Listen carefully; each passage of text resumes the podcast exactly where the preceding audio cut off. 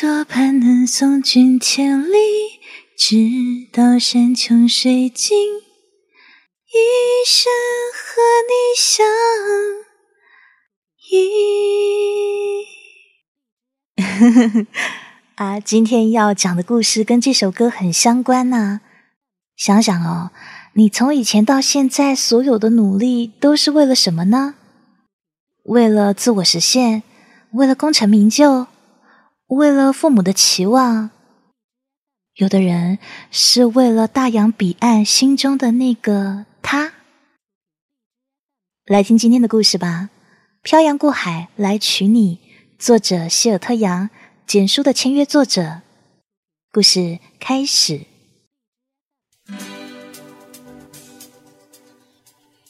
二零一二年读大学的时候，我在学校附近的手机店打工。每天都对走进手机店的女学生重复着：“美女，买手机吗？看看我们这款音乐手机吧，超大屏幕还耐摔。”说着，我就把手机摔到进来的学生顾客脚下，然后我说：“看吧，完好无损。”一般没有见过世面的顾客都会直接看傻眼，等对方心灵受到震撼还没回过神的时候，我再补上优惠政策。美女啊，我们店前不久在搞限时优惠活动啊，虽说已经过期了，不过我这还有两份奖品留着。你要是现在买的话，我自己做主送你两个手机壳，再加上一个防偷窥镜面贴膜。这是我的手法。我的同事夏直他从不这样做，他那个人比较沉默寡言。客人问起的时候，他也只是轻言细语介绍手机的功能跟价格。所以他的销售成绩一直比我差。中午吃饭的时候，我们会一块去商场的顶楼。我是去顺道抽根烟，他呢是单纯的去透透气。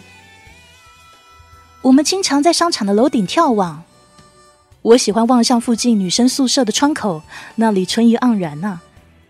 夏直总是看着天空，偶尔有一架波音七六七像鸟一样横空而过。他就发出了一声叹息。我们有时候会讨论毕业以后要做什么。我说，我想自己做老板，就在学校旁边开个像这样的手机店，每天都笑盈盈的看着走进来的客人，然后问候说：“美女，贴膜不啊？”可真的想下来，我估计我会去某个公司工作，然后每天熬夜到很晚才下班。蜗居在一个十几平的小房里，回家吃泡面，倒头就睡。夏植却说：“我毕业了，要去温哥华。温哥华去留学还是旅游啊？为什么去温哥华呢？我比较想去东京还有台北。哎，稍微远一点的话，奥克兰也不错啊。不是。”夏植说起这话题的时候，神情变得莫名悠远。眼神也变得莫名清澈。他说：“有个人在等我。”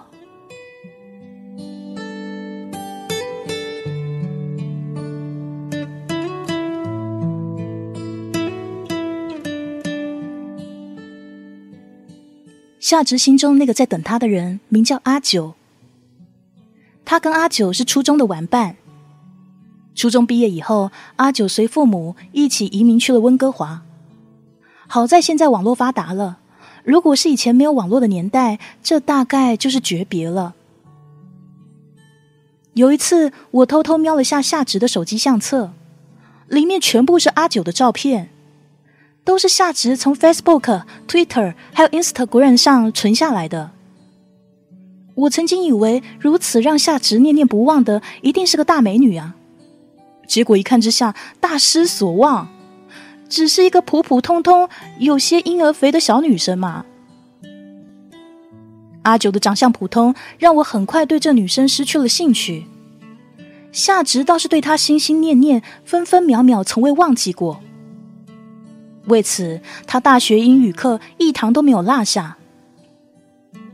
即便如此，夏直的英语也差劲的厉害。连个简单的单词 on purpose，他都可以读成俺怕怕死，把听到的我笑得死去活来的。可能夏池也知道自己在英语方面实在没有天赋，便曲线救国，转而大量学习温哥华乃至加拿大的风土人情、饮食习惯，还有生活常识。有一次，他甚至拉着我说：“戴阳，你知道温哥华有很多插座吗？”啊，呃，什么插座啊？就是插电的那种插座啊。温哥华到处都是哎。那边的人都随身带笔记本电脑，这样子在咖啡厅、图书馆，无论走到哪里，都不用担心手机还有笔记本电脑没电呢。我无法理解夏直说这番话时的神情。后来回想起来，那应该是一种充满希望跟美好的神情。我当时只是很随意的说：“哇，那很好啊。”夏芷仿佛没有听到我说话，他又苦恼的开始自言自语起来：“哎，不过那边的电压是一百一十伏的，和国内的二百二十伏不通用啊。”很多年以后，我的一个哥们说，他最近喜欢上了一个大洋彼岸的女孩，还对天盟誓说这一次是真心实意的。于是我就问他说。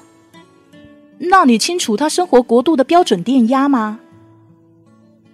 那个哥们啊，被我问的哑口无言。所以，你是否曾经想念一座城市？你熟悉这城市的枝微末节，了解这个城市的食物口味，却从未亲身踏足。你是否想念过一座城市，就因为某一个人？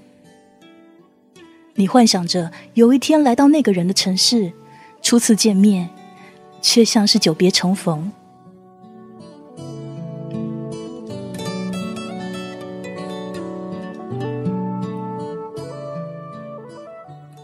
夏直在未去温哥华攒钱，他说他怕等不及毕业那么久，所以想说下个暑假就到温哥华去看阿九。为此，他更加努力的打工。东施效颦般学我忽悠客人的那些招数，结果却事倍功半。他的业绩直线下滑，有时我看了都于心不忍，把一些客户让给了他。他在手机店工作之余，还另外找了份工，就是在餐馆门口发传单。不过不是普通的餐馆，而是一家女仆餐厅。是的，你没听错啊。那是一家日本人开的女仆餐厅，主要是卖咖喱饭。店老板是个日本老男人，听说娶了个中国老婆，就在 C 城安了家。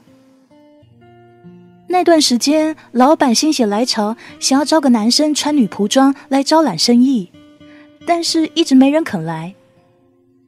直到给的工资比女仆高了两倍，才招到了下职。那段时间，只要到了饭点，就可以看到夏直穿着女仆装在咖喱店的门口，用蹩脚的日语在那招揽生意。好在说夏直长得还算清秀，也不至过于违和，只是多多少少还是会受到路人的指指点点。我想啊，夏植在门口发传单揽客的时候，一定满心都是阿九。每一次的弯腰鞠躬，每递出一张传单，心里的阿九就对他微笑一次；每说一次阿里嘎多，心里就对阿九说一声“我爱你”。那些路人的指指点点和议论纷纷，也就都可以通通无视了，因为软肋在遥远的温哥华，他现在有着世界上最坚硬的铠甲。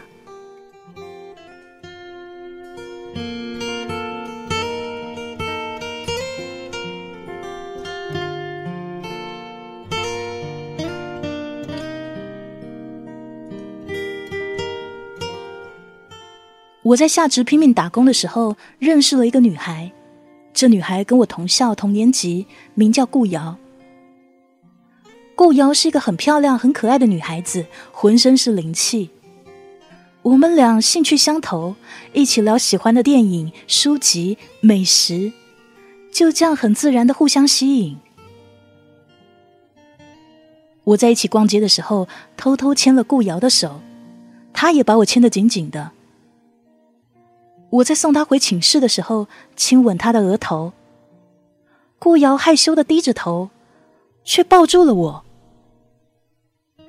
于是我知道我们应该是在一起了，可总觉得还差他一次正式的告白。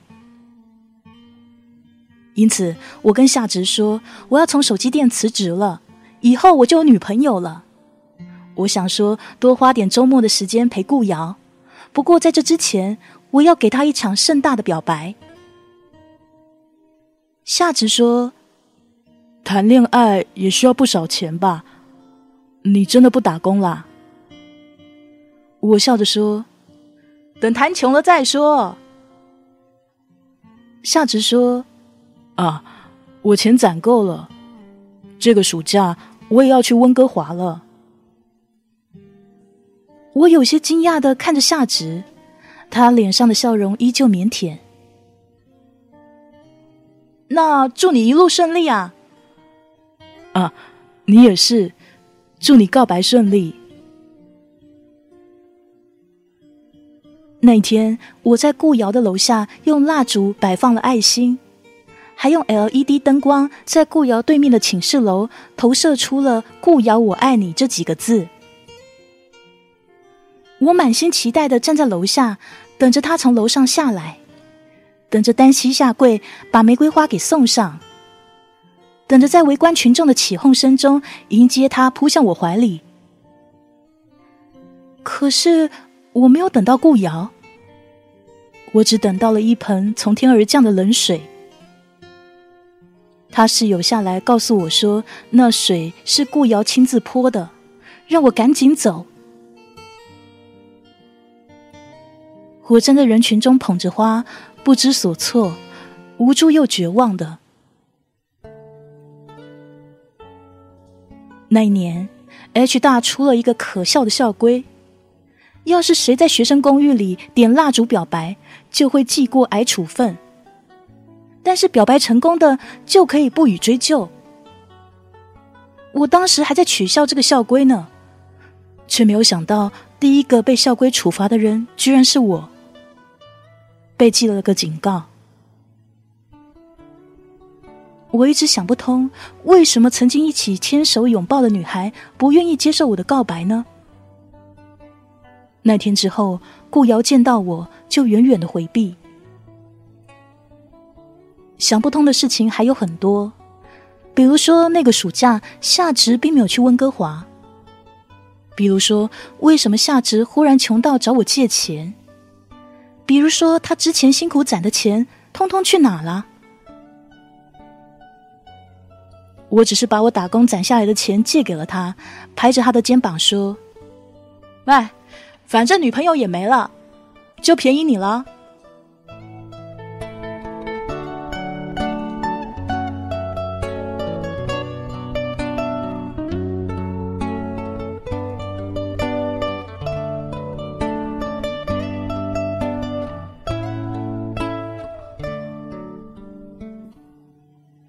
时间飞快而过，走过天寒地冻、路远马亡的冬天，再走过一个温暖明媚的春日，就到了夏花盛开、毕业道别的季节。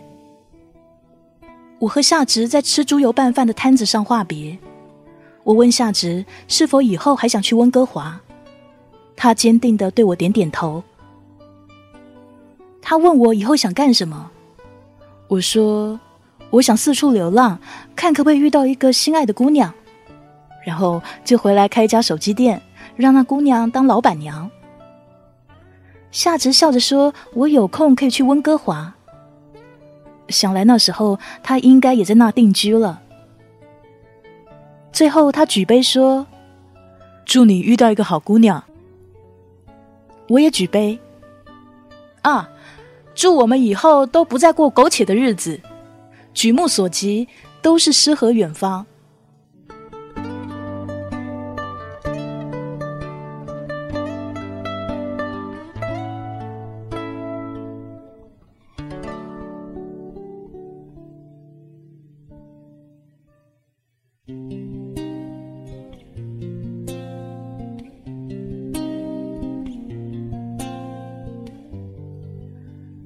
二零一五年的春天我来到了温哥华，循着夏直生前留下的线索，找到了阿九，把夏直的遗物交给了他。如我猜想的，阿九对于夏直并没有太多印象。在他的回忆里，夏直只是存在于初中时的模糊影子，偶尔会翻墙过来，到他的主页留个言，点个赞。阿九不明白我的来意，我说我是带一个故人来看他的。我把一个小本子交给阿九，我说。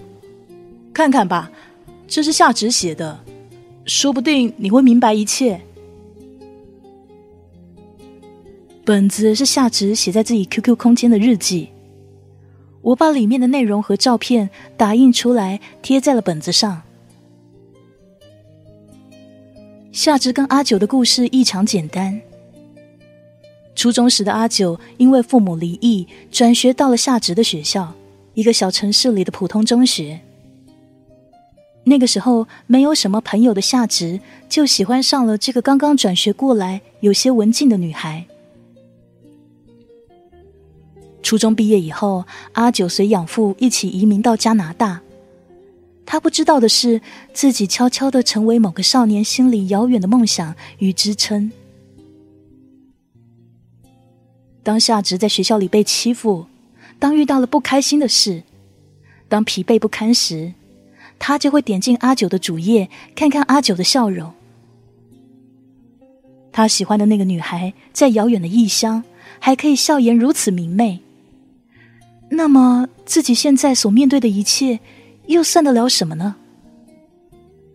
总有一天，这些痛苦会离夏直远去，他会离开这里，远渡重洋，穿过国际日变更线，来到遥远的温哥华。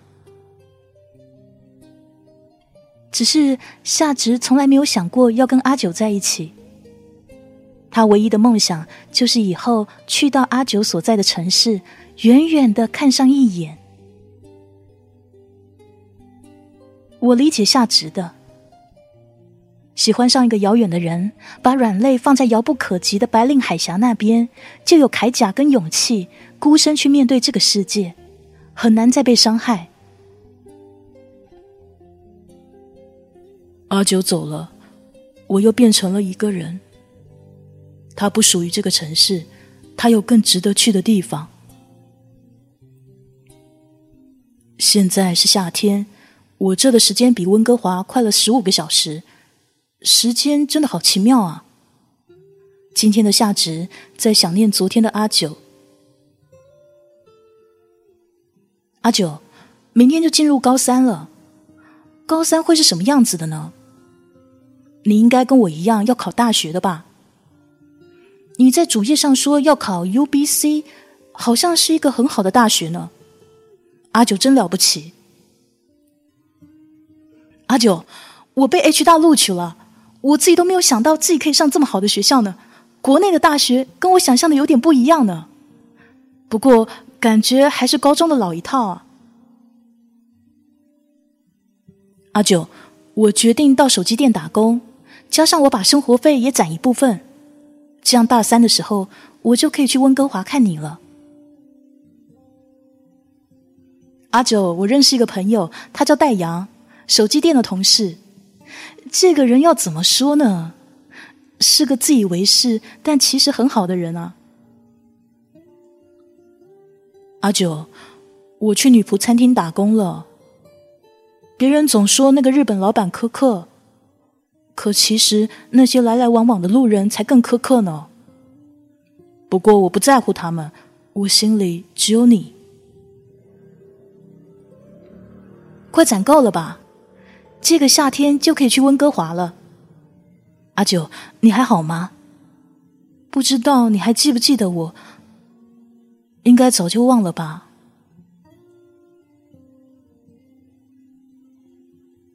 奶奶生病了。攒的钱全给家里做医药费了，因此家里还借了钱。阿九，可能这个夏天没法来见你了。不过我会努力的，等我毕业了，很快就过来。阿九，我今天上班了。第一天上班，老板是个中年老女人。我以为会很难相处呢，没想到她人还不错。阿九，你应该也毕业了，有没有找到合适的工作呢？阿九，我要去马来西亚出差了，这次是笔大单。boss 说做完这一笔就给我们放个假，还有一大笔奖金，或许我很快就可以来看你了。本子的最后贴着一张照片，是我偷拍的夏直穿着女仆装站在咖喱店门口。他孤独的站在人群里，却带着温暖的笑容。照片下面写着一句话：“为了你，我用了一生的积蓄，漂洋过海的来娶你。”这句话可能是他的心愿吧。我向阿九解释道：“阿九问我，那他现在人呢？”我说：“他有次出差去了马来西亚，回来的时候坐上了一部再也抵达不了的飞机。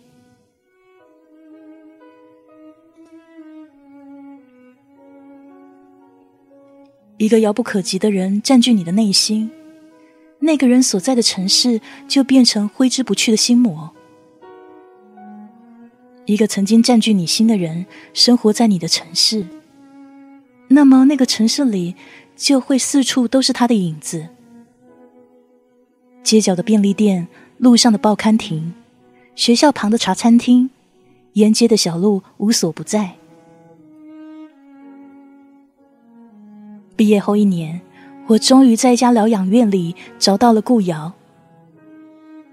他大学时就诊发现自己得了很严重的健忘症，他的记忆力每天都在衰退。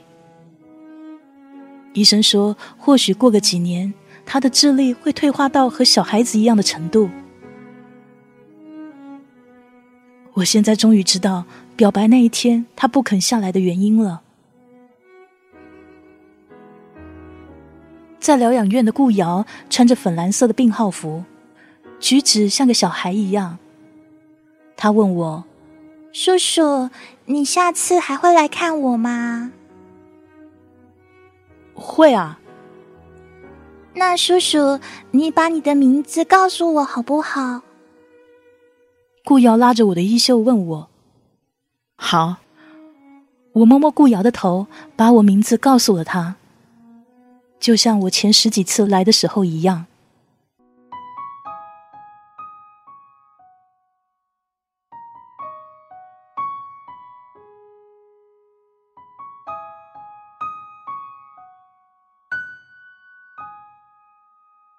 人呐，总喜欢自作主张的说一些话，做一些事，比如当初的顾瑶，比如漂洋过海来娶你这种话。又比如给阿九的那本笔记本，其实是我自己编的。下值的空间设了密码，根本进不去。或许里面真的藏满了对阿九的一往情深，但估计谁都看不到了。我早就猜到了，夏植对阿九可能是遥远的暗恋，阿九可能对夏植没多大印象，所以也不可能识破。那本笔记其实满满的都是我自己的故事。我去商场门口扮成一个公仔熊打工，我那难缠还脾气差的女上司。我参加夏植的葬礼，看到他病重的奶奶。我自己每次出差去陌生的城市，独自的想念。大学毕业时，我和夏植都曾举杯，祝我们以后都不再过苟且的日子。但毕业后放眼望去，再也没有诗和远方。无论眼前还是遥远，都是苟且。我只好把所有的一切都写在那个笔记本上，以夏芷的名义送到了温哥华。我知道每个人都有每个人的不幸。那个叫做阿九的姑娘，在异国他乡未必过得真如夏芷想的一般安心惬意。所以，我也希望那本笔记能够成为她的某种支撑。至少，当她被生活压得喘不过气来时，能想到有个人能如此义无反顾的爱过她，愿意用尽一生的积蓄为她漂洋过海。其实，我们每个人都是一个又一个的下值。我们都害怕被这个世界伤害，才会去爱一个遥不可及的人，才会有漂洋过海来娶你这种梦想。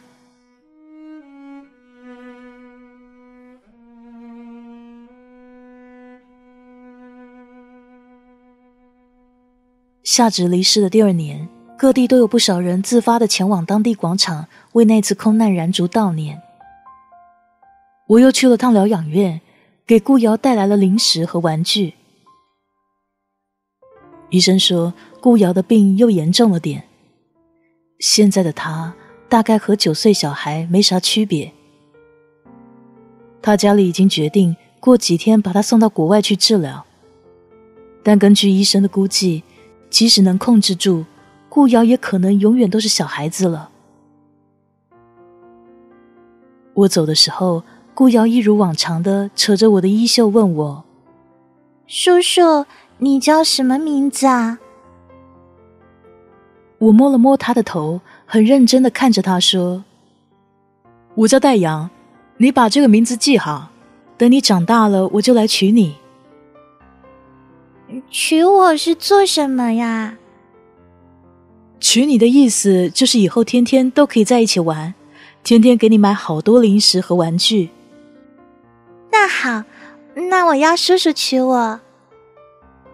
那你答应我，这次千万不要把我的名字忘记哦。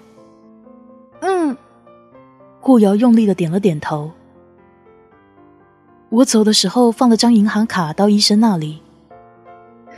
现在我真的是用尽了积蓄，而顾瑶也要漂洋过海。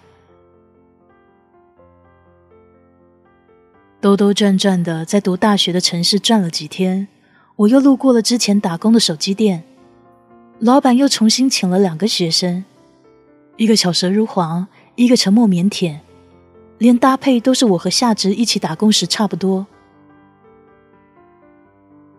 我独自来到楼顶，这次再也不会有人跟我一起。我看着天空。偶尔的有一架波音七六七像鸟一样横空而过。疗养院今早打电话给我说，顾瑶已经出院。不知道我想念的人是不是正在那架飞机上呢？嗯，多盼能送君千里，直到山穷水尽，一生和你相依。